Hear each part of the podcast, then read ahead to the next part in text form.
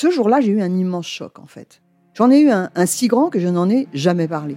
En fait, adolescente, je me sentais déplacée, comme un, comme un geste ou comme une parole peuvent être déplacées.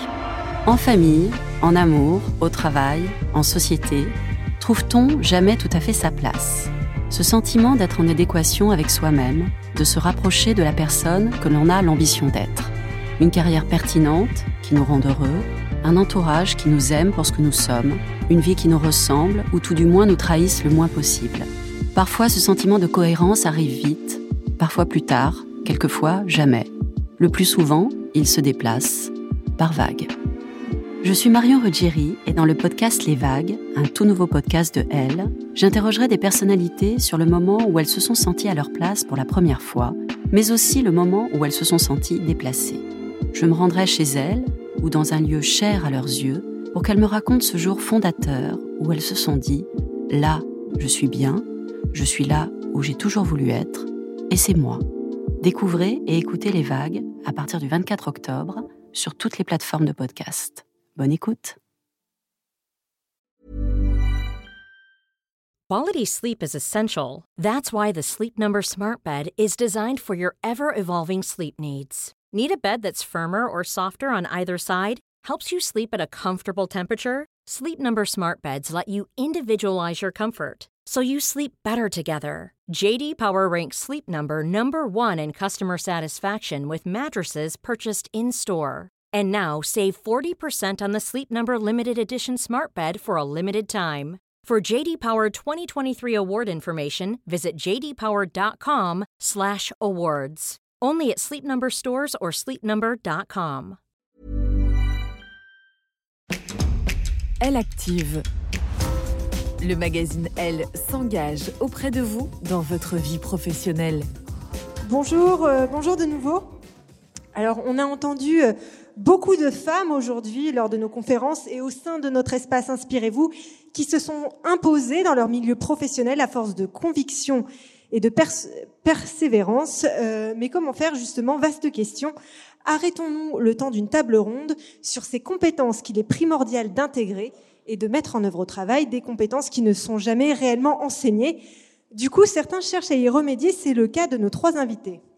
La première est déléguée générale de la Fondation Raja Daniel Marcovici Hébergée par le leader européen de la distribution d'emballage, cette fondation vise à développer des actions de soutien à l'émancipation des femmes en s'appuyant notamment sur des associations. Elle va nous en dire plus. Venez me rejoindre, Sophie Pouget.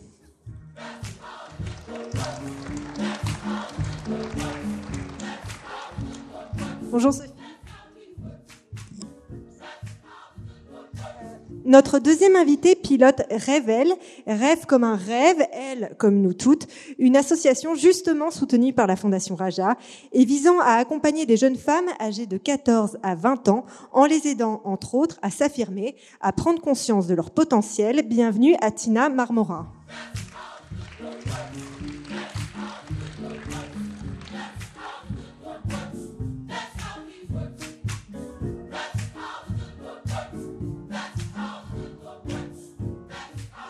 Et comme beaucoup de jeunes femmes n'ont pas l'occasion d'apprendre à dire non, à se mouvoir euh, dans les méandres de la vie professionnelle, certaines actions sont nécessaires une fois qu'elles ont embrassé leur carrière, une problématique dont s'est saisi Pôle emploi à travers différents dispositifs. Pour nous en parler, nous accueillons la directrice régionale adjointe Île-de-France en charge de la stratégie et de relations extérieures, Hélène Moutel.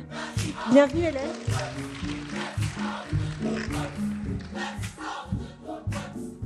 Alors, bonjour à toutes les trois. Merci beaucoup euh, d'être à Elle Active avec nous aujourd'hui. Euh, nous allons tenter, à travers vos parcours et vos témoignages respectifs, de donner à celles qui nous euh, écoutent aujourd'hui une sorte de boîte à outils des règles non écrites de la réussite. Et en somme, ce qu'il faut savoir pour réussir à, à s'affirmer dans un monde où les soft skills, ces compétences non techniques requises au travail, généralement associées au savoir-être, prennent une place considérable en fait hein, dans le monde professionnel, Hélène Moutel, ces soft skills. Alors effectivement, ils prennent une place considérable. Aujourd'hui, 85% des recruteurs nous disent que les soft skills font partie des éléments qu'ils regardent dans le cadre de leur recrutement. Et c'est même 97% d'entre eux qui nous disent que ça fait partie vraiment intégrante des processus de recrutement. Donc on peut plus s'en passer aujourd'hui, ça fait vraiment partie des processus de recrutement aujourd'hui et donc à Pôle emploi, on a vraiment intégré cette dimension-là et on accompagne les publics, l'ensemble des publics justement sur euh, l'acquisition des compétences de base, des compétences transversales. Et c'est d'autant plus important que euh, aujourd'hui un grand nombre de nos publics n'en disposent pas toujours. Alors on forme, on met en place des prestations et puis on met en place un certain nombre de solutions qui vont les aider à les acquérir. Alors des solutions, des compétences transverses qui, pour l'heure, euh, restent plus ou moins ignorées hein, par euh, le monde de l'enseignement supérieur. Euh, du coup, seuls ceux qui sont bien entourés peuvent les acquérir, peuvent acquérir ces codes pour s'affirmer. Alors certaines associations du coup s'emparent du sujet. C'est le cas de, de Revel qui s'adresse aux jeunes femmes issues de milieux modestes, une structure soutenue par la Fondation Raja. Sophie Pouget, dites-nous d'abord comment vous en êtes venue à accompagner Revel. Oui, merci Claire, et puis ravie d'être euh, ici pour euh, participer à cette, euh, cette discussion. Euh, à la Fondation Raja, on agit pour les femmes et les filles. On a quatre problématiques parce qu'on considère que on doit avoir une vision transversale des choses. Euh, donc, on a des domaines d'action qui sont d'abord la lutte contre les violences faites aux femmes, les questions d'éducation et de leadership, les questions d'insertion professionnelle et d'accès aux droits économiques des femmes, et enfin l'action des femmes sur l'environnement. Et sur notre deuxième domaine d'action, qui sont donc euh, qui touche aux questions d'éducation et de leadership, on s'est rendu compte que oui, il y avait déjà cette question de l'éducation en tant que telle des jeunes filles. Je pense par exemple aujourd'hui à la situation en Afghanistan, mais qu'il y a aussi euh, toute une partie euh, nécessaire euh, à ces jeunes filles ou à ces femmes, puisqu'à différents moments de, leur vie, euh, ce besoin se pose de développer ces fameuses compétences transversales. Et donc c'est pour ça qu'assez naturellement, on a été amené à financer des, des, projets qui se concentrent sur cette question-là, de développer, d'aider des femmes et des filles et des jeunes femmes à développer ces compétences. Alors on intervient en France avec euh, Revel et puis d'autres d'autres structures de ce type, mais on est aussi intervenu et on intervient à l'international. Euh, par exemple, euh, au Vietnam, où on a eu l'occasion de travailler avec une association qui s'appelle Batik International, qui permet cette fois donc à des femmes euh, de renforcer leurs compétences dans ce domaine-là, des femmes qui ont dû migrer et qui travaillent dans l'industrie textile et qui ont besoin d'avoir d'acquérir cette, cette fameuse confiance en, en elles pour pouvoir formuler des revendications salariales ou des revendications en matière d'accès au, à la santé. Voilà, donc on est sur ces sujets-là de façon différente en fonction des pays, en fonction des contextes, et on est évidemment ravis d'avoir pu soutenir euh, Revel. Et Atina en parlera très bien. Alors, du coup, vous soutenez Revel que vous dirigez, Atina Marmora? Dites-nous comment vous aidez donc des jeunes femmes adolescentes à acquérir les codes auxquels leur milieu ne leur donne pas forcément accès. Donc l'association Revel euh, est née en 2013 et à la base c'est parti en fait d'un constat euh, que j'ai fait quand j'étais formatrice et que j'intervenais dans les lycées, euh, dans les quartiers prioritaires de la ville. Donc je posais la question aux jeunes filles, voulez faire quel métier plus tard? Donc j'étais sur des classes seconde, première, terminale, donc moyenne d'âge de 16 ans. Et j'avais systématiquement le, le top 3 des métiers, secrétaire, assistante de direction et puéricultrice. Donc au bout d'un moment, ça m'a un peu questionné, euh, pour, euh, enfin même un petit peu mis en colère, en me disant mais qu'est-ce qui fait que ces jeunes filles euh, font ont des choix de, de métiers si peu diversifiés? Et en fait, le constat, il est très simple, c'est que les jeunes filles vont choisir un métier qui est présent dans leur environnement social et familial, et que forcément, s'il n'y a pas de femmes architectes autour d'elles, elles ne vont pas rêver d'être architectes. Donc euh, Révèle, c'est avant tout un projet qui travaille sur l'égalité des rêves pour permettre une égalité des chances. Et donc pour faire ça, ce qu'on propose, c'est des dispositifs d'accompagnement qui sont sur le long terme, parce que travailler la question des savoir-être, ça se fait pas en un atelier de trois heures. C'est quelque chose qui prend du temps. Euh, donc on leur propose plusieurs dispositifs, dont euh, celui qui est phare, qui est le parcours Révèle ton potentiel, qui dure cinq mois et euh, qui commence par une première semaine où les jeunes filles vont être amenées à faire un énorme travail sur elles en fait, parce que la base de tout, c'est de savoir déjà qui on est, hein, avant de savoir comment on fait pour, c'est qui je suis. Et on agit sur trois leviers. Euh, on va changer le regard que portent les jeunes filles sur elles. Euh, donc vraiment un travail d'introspection, ce qui va permettre de changer le regard qu'elles portent sur le, les autres en fait et leur interaction avec euh, le monde. Et tout ça va avoir un impact sur leur projection dans l'avenir et leur capacité à, à, être actrices de leur parcours. Et donc, à travers le, le, les, dispositifs qu'on qu'on propose, bah, les jeunes filles, elles vont apprendre des choses qui sont telles que déjà la confiance en soi. Tu en as parlé, Sophie, c'est la première des choses. C'est-à-dire que si on se sent pas capable de prendre la parole pour parler devant 200 personnes à une conférence, c'est un peu compliqué. Si je travaille pas ma confiance et le fait de me dire que, en fait, euh, par exemple, les jeunes filles, on les met en situation sur le parcours de parler devant 200 personnes le dernier jour, donc elles se présentent et elles parlent, elles prennent la parole devant 200 personnes. Une fois qu'elles ont eu cette expérience, qu'elles le font, elles ne peuvent plus dire qu'elles ne sont pas capables parce que c'est une expérience qu'elles ont vécue.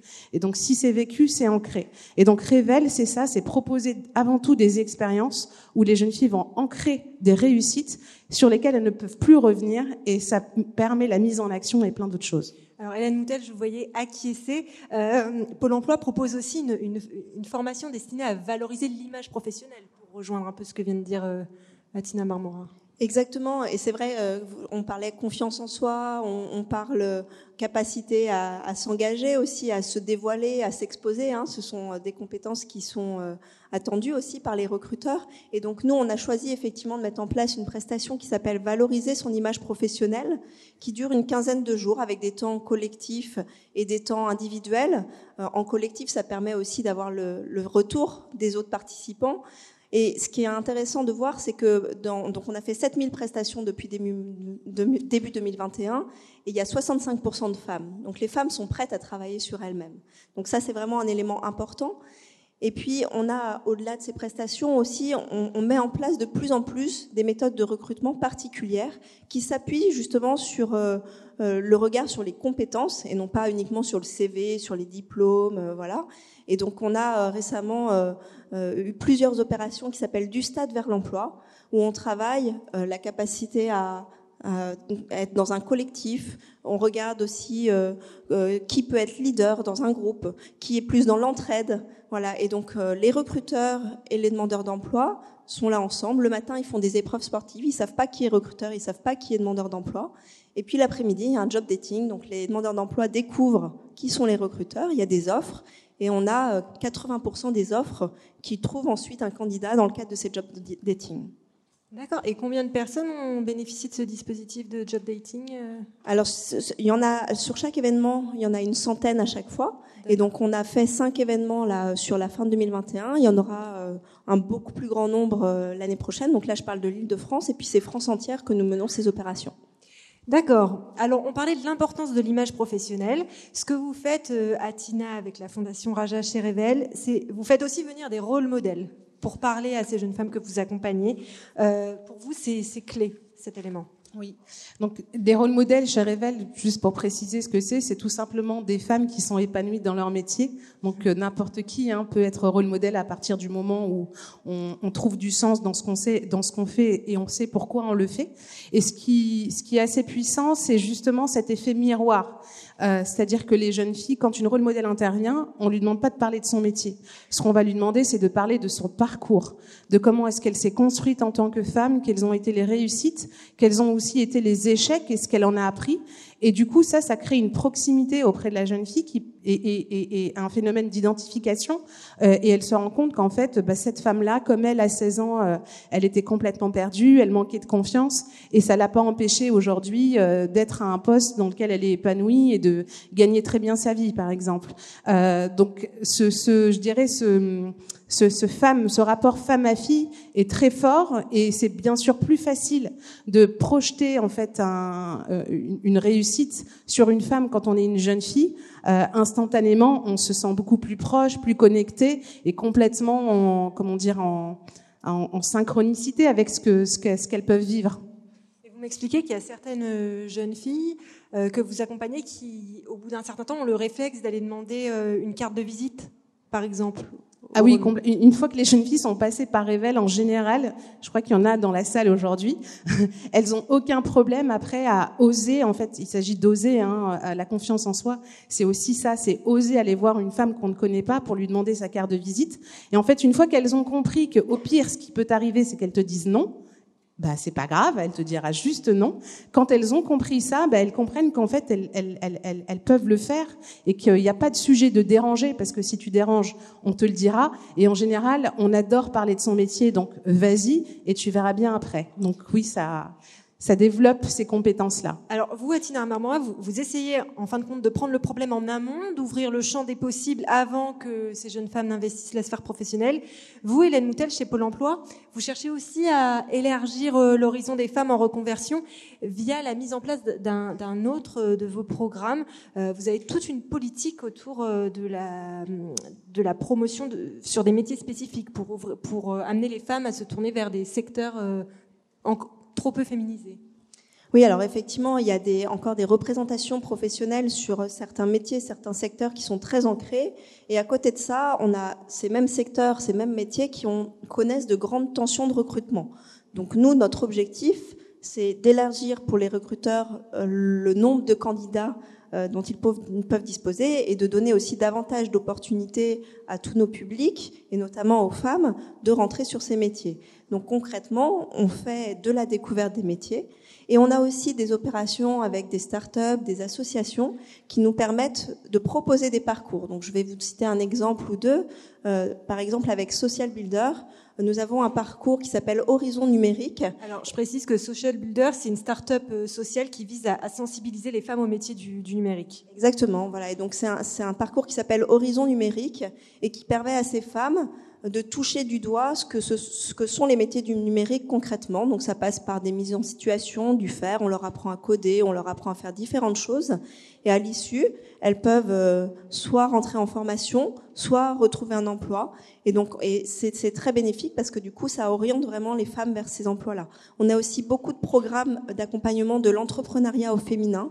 Euh, je pense par exemple euh, à un programme qui s'appelle Les Audacieuses avec la ruche, et où euh, l'idée c'est d'accompagner aussi les femmes sur bah, comment on devient un entrepreneur, comment on fait son réseau, comment on travaille sur toutes les dimensions qui permettent bah, de gérer un business. Voilà. Vous avez aussi mis en place, je crois, des référents mixité. Oui, alors c'est effectivement accompagner des femmes demande aussi à ce qu'on soit un, employeur exemplaire. Et donc, pour être un employeur exemplaire, il faut euh, qu'on installe un certain nombre d'éléments, et notamment quand on est un gros employeur comme Pôle Emploi. Et donc, on a des référents mixité dans nos agences dont le rôle est euh, d'accompagner les collègues dans aussi euh, la prise en compte du fait qu'on a tous des représentations et sur le fait qu'il faut lever ces représentations pour offrir davantage d'opportunités à toutes ces femmes. Et donc ça, c'est un, des, un des volets. Et puis on a, on a également euh, une politique du coup euh, en interne de formation euh, pour lever les stéréotypes. Et puis on travaille aussi en tant qu'employeur sur l'index égalité homme-femme. Et on est très fiers de dire par, Muriel Pénicaud. Voilà. Et on est très fiers de dire qu'on a un index à 99 sur 100 à Pôle Emploi. Ah bah c'est pas mal, c'est pas mal. Alors que ce soit à Pôle Emploi ou à la Fondation Raja, au fond, ce que vous nous expliquez, c'est que vous aidez les femmes à oser. Euh, mais cette problématique, euh, en fin de compte, est-ce qu'elle concerne pas toutes les femmes, pas seulement les femmes en, recherche d'emploi ou celles euh, issues de, milieux défavorisés? Sophie, Sophie Pouget, qu'est-ce que vous en pensez? Oui, bien sûr, ça concerne toutes les, femmes à, différents moments de leur vie et dans différents contextes. C'est d'ailleurs c'est pour ça que la Fondation soutient différents types de projets, différents types d'approches. Euh, les besoins sont spécifiques. Euh, euh, je pense, je discutais ce matin avec une fondation de éventuellement développer un projet de soutenir des femmes victimes de violences en RDC à Panzi, avec la fondation Panzi du docteur Mukwege. Donc on est toujours, voilà, il faut s'adapter dans tous les contextes. il y a des besoins et, et envers tous et toutes, mais aussi chacun. On l'expérimente toujours, ça. On a toujours ce besoin partout. Vous-même, vous-même, vous auriez aimé euh, bénéficier de dispositifs comme Révèle euh, quand vous étiez. Euh, oui, je pense qu'on l'a tous expérimenté dans notre vie professionnelle à un moment donné, ce besoin de, de, de, de construire sa, sa, confiance en soi. Euh, c'est quelque chose qui, se présente à différents, moments de la vie. Oui, moi, à mon niveau, euh, euh, de mon expérience professionnelle, oui, j'aurais aimé bénéficier de, quelque chose comme ce que propose Revel, parce que, parce que ça m'aurait fait gagner du temps, tout simplement, parce que il y a des choses qu'on ne trouve pas à l'école, qu'on ne trouve pas forcément dans son milieu familial et social, et, ça, quand on a une voix extérieure qui est bienveillante et qui encourage la personne à s'accepter, euh, et qui l'encourage à embrasser ses différences, ses ce qu'elle peut considérer comme des faiblesses, ou Atina a parlé aussi d'échecs, et, les accepter et les rendre et les faire force, et ben dans ces cas-là, c'est fantastique. Donc oui, on l'expérimente tous, je crois. et Atina, vous m'expliquiez quand on a préparé cette interview que parfois vous, vous, sollicitez des femmes pour intervenir en tant que rôle modèle au sein de Rével et elles vous répondent ah oui non mais moi euh, je suis pas du tout le bon profil, j'ai pas du tout le bon profil. Euh. Ah oui, oui. Moi, je me suis retrouvée à coacher des femmes euh, qui étaient directrices générales d'entreprises de, avec plus de 5000 personnes et qui me disent non mais je crois pas que je serai une bonne rôle modèle. Je dis attends, on va se poser et on va se parler. Comment ça tu crois pas que tu seras une bonne rôle modèle? Et oui, donc en fait ça veut dire c'est ce que vous disiez tout à l'heure, c'est que la, la, la, question de la confiance en soi, elle concerne tout le monde et la confiance en soi, c'est pas quelque chose qu'on a ou qu'on n'a pas. Euh, il y a des moments où on a plus confiance en soi, il y a des situations où on a moins confiance, et le tout, c'est de l'identifier et puis de bah, d'avoir des regards bienveillants qui vous aident à, à, à dépasser ces limites, euh, puisqu'on le sait, hein, on, nous sommes nos propres limites. Euh, quand on n'arrive pas à faire quelque chose, on est le, la, la, la, la, première ou le premier à se, à, à se mettre des freins. Après, il y a d'autres freins. Les croyances limitantes. C'est ça, les fameuses croyances limitantes qu'il faut déconstruire, euh, qui prennent du temps. Et ça, ça demande un vrai travail d'introspection, un temps de pause. Et je pense que c'est ça aussi qui manque parfois, euh, comme on est dans une société qui va vite, où on, est, on a des agendas blindés deux mois à l'avance. On prend jamais le temps de se poser et de se dire, ah ok, en fait là, j'en suis arrivé là aujourd'hui, et c'est quand même pas mal, quoi. Donc, euh, donc Révèle, ça permet ça aussi à des rôles modèles qui viennent et qui doivent se raconter. Et quand on raconte son parcours, eh ben, se rend compte de tout le chemin qu'on a parcouru. Et, et, puis souvent, c'est dans le regard des jeunes filles que on, on, voit aussi euh, des, retours où les jeunes filles sont complètement épatées et les rôles modèles qui nous disent mais en fait j'avais pas confiance, conscience Là-dessus, j'avais pas conscience de tout ce que j'ai réussi à faire et de tout ce que j'ai dépassé. Et donc, les rôles modèles sortent de là avec encore plus de confiance en elles. Euh, et l'effet miroir, il se joue dans les deux sens, en fait. Donc, euh, les jeunes filles ressortent plus en confiance et les femmes aussi. Et, donc, voilà, c'est cool. et alors, sur cette question de la, de la confiance en soi, en, en soi, il faut dire aussi qu'il n'y a pas de de honte à se faire aider, à avoir recours euh, parfois à des, des coachings. Euh, Hélène Moutel, qu'est-ce que vous en pensez? Bah, tout à fait. Enfin, moi, j'ai, c'est vrai que j'ai moi-même eu la chance d'en bénéficier dans le cadre de mes différentes prises de fonction, et euh, on en retire énormément parce qu'en fait, on prend du temps pour soi, ce qui est rare. Euh, on, se pose, on se pose des questions, et puis on est boosté par une personne qui euh, nous donne confiance en nous. Donc moi, je crois beaucoup effectivement à ces dispositifs de coaching, et puis aussi au coaching des managers. Euh, voilà, le, manager a un, un, rôle euh, énorme à jouer en fait pour donner confiance.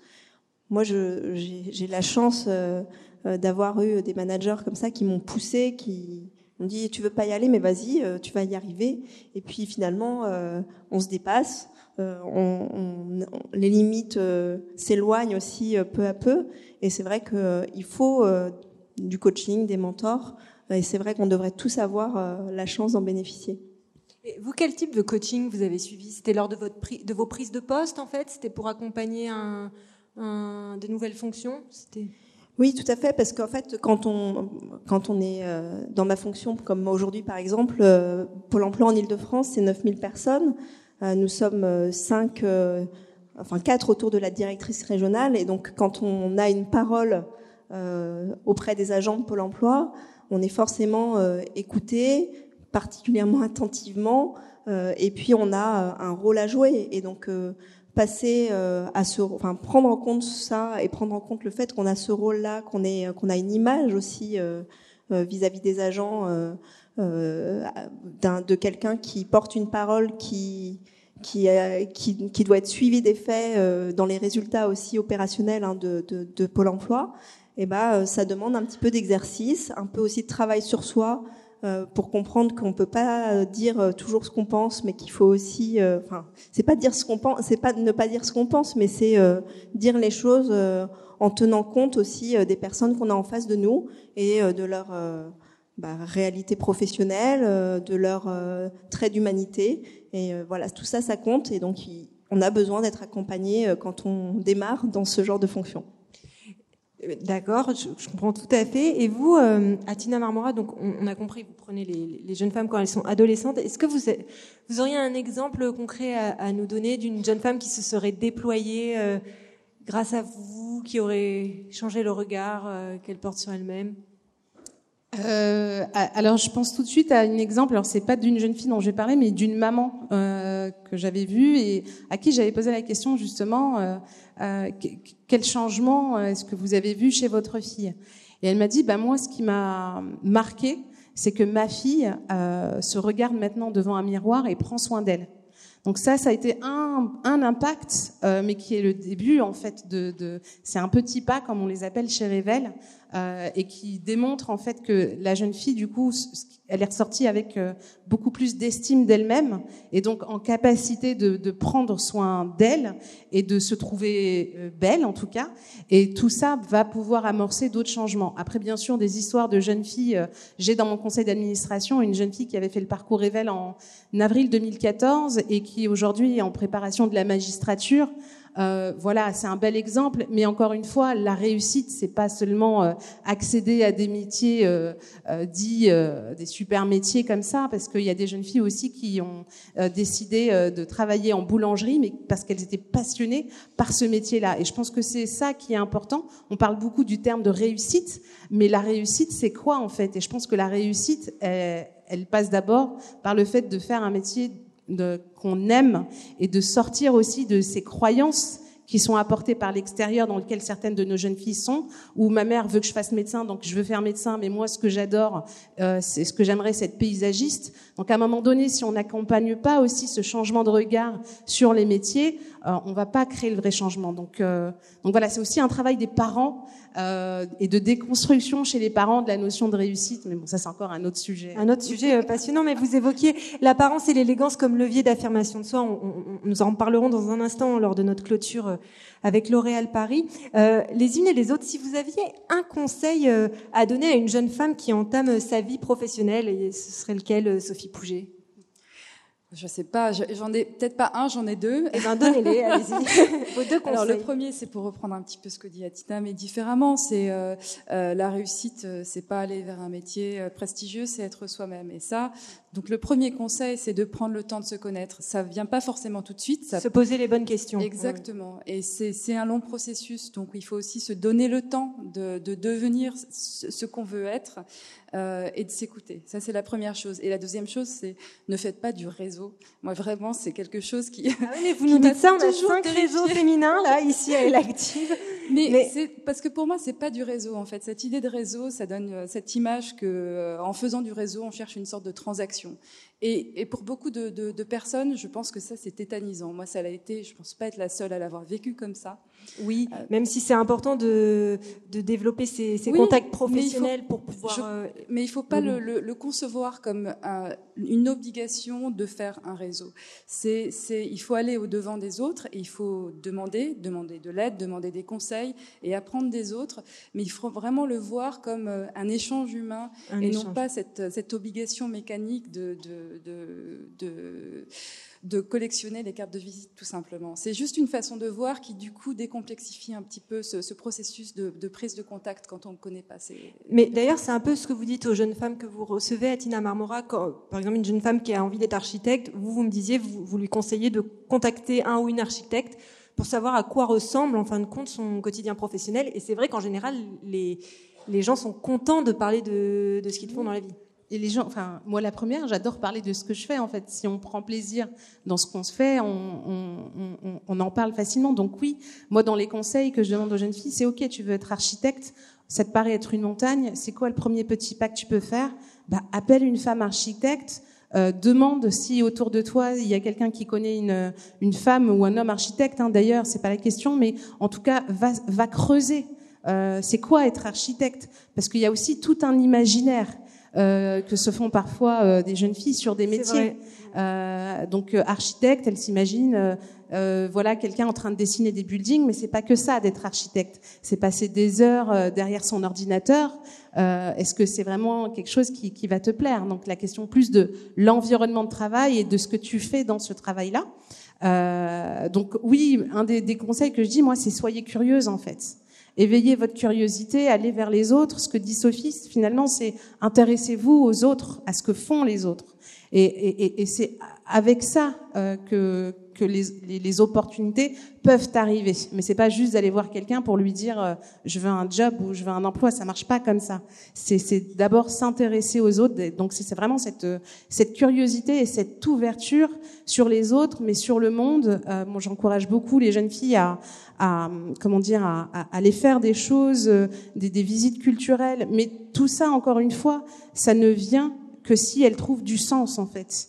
Et c'est par petits pas. Donc euh, faire des visites de musées, elles comprennent ce que c'est, elles rencontrent des femmes qui travaillent dans ce secteur-là, et du coup ça les ouvre à la culture et elles trouvent un intérêt et elles vont plus loin. Donc c'est vraiment cette théorie aussi des petits pas et qu'on peut pas d'un coup euh, passer de, A à Z en fait. Et alors vous, Hélène Moutel, un, conseil, un conseil à une jeune femme qui débuterait sa carrière? Alors, moi, je, dirais, euh, c'est important de vraiment se connaître soi-même, effectivement, et d'être au clair avec soi-même sur euh, ce qu'on accepte de concéder ou de ne pas concéder. Euh, voilà. Et donc, moi, je, pour euh, pour donner un exemple, c'est vrai que moi, j'ai quatre enfants, j'ai un job prenant. Il y a des choses que j'accepte que j'accepte de concéder, d'autres pas, et donc je délègue un petit peu, mais deux soirs par semaine, je suis quand même avec mes enfants pour pouvoir profiter d'eux et euh, pour pouvoir être avec eux. Voilà, c'est ce type de choses. C'est vraiment euh, être au clair avec soi-même sur euh, les limites qu'on se fixe dans sa vie professionnelle pour être en alignement avec soi-même. Et du coup, vous, la, la, charge mentale, comment, comment vous faites avec quatre enfants et un poste comme le vôtre Comment vous vous organisez? Déléguer, faut déléguer, déléguer. voilà, déléguer, se faire aider, ne pas être tout seul, et puis voilà, savoir où sont nos limites. Très bien. Eh ben, écoutez, merci beaucoup euh, à toutes les trois d'être euh, venues à, à, Elle Active aujourd'hui euh, et d'avoir témoigné pour nos dix ans. Elle Active. Le magazine Elle s'engage auprès de vous dans votre vie professionnelle. Retrouvez tous nos conseils sur Elle.fr. Votez, commentez, abonnez-vous et retrouvez Elle Active sur toutes les plateformes de podcast.